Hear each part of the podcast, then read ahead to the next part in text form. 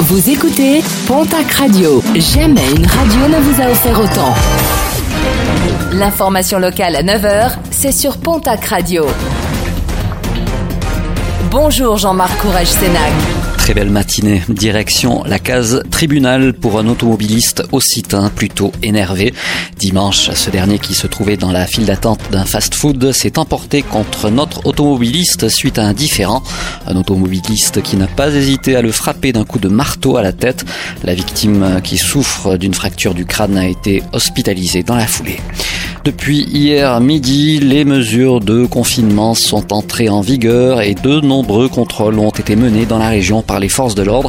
Je vous rappelle que les déplacements sont limités et que des attestations dérogatoires sont nécessaires. Hier donc était une journée de prévention et de pédagogie, mais dès aujourd'hui, des verbalisations sont prévues si votre déplacement n'est pas justifié.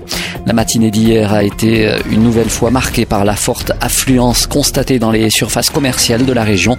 Une ruée incompréhensible pour les responsables de ces enseignes. Ces derniers confirment en effet être régulièrement et suffisamment approvisionnés. La pénurie de certaines denrées alimentaires ou produits du quotidien étant uniquement provoquée par la peur des consommateurs. Restriction de circulation afin de limiter les déplacements. L'offre de transport en commun va être réduite progressivement. À Pau, le réseau de transports urbains Idélis réduit la voilure dès aujourd'hui avec un bus sur deux.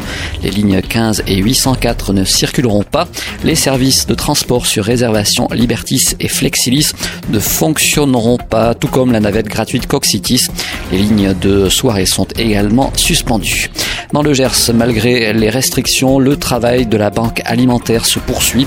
Une équipe de salariés et de bénévoles a été mise en place afin de répondre aux besoins des associations partenaires adhérentes. Les livraisons sont donc toujours maintenues dans le département. Quant à la collecte de printemps, initialement programmée les 24 et 25 avril, elle devrait être reportée en début d'été, une collecte indispensable pour reconstituer les stocks.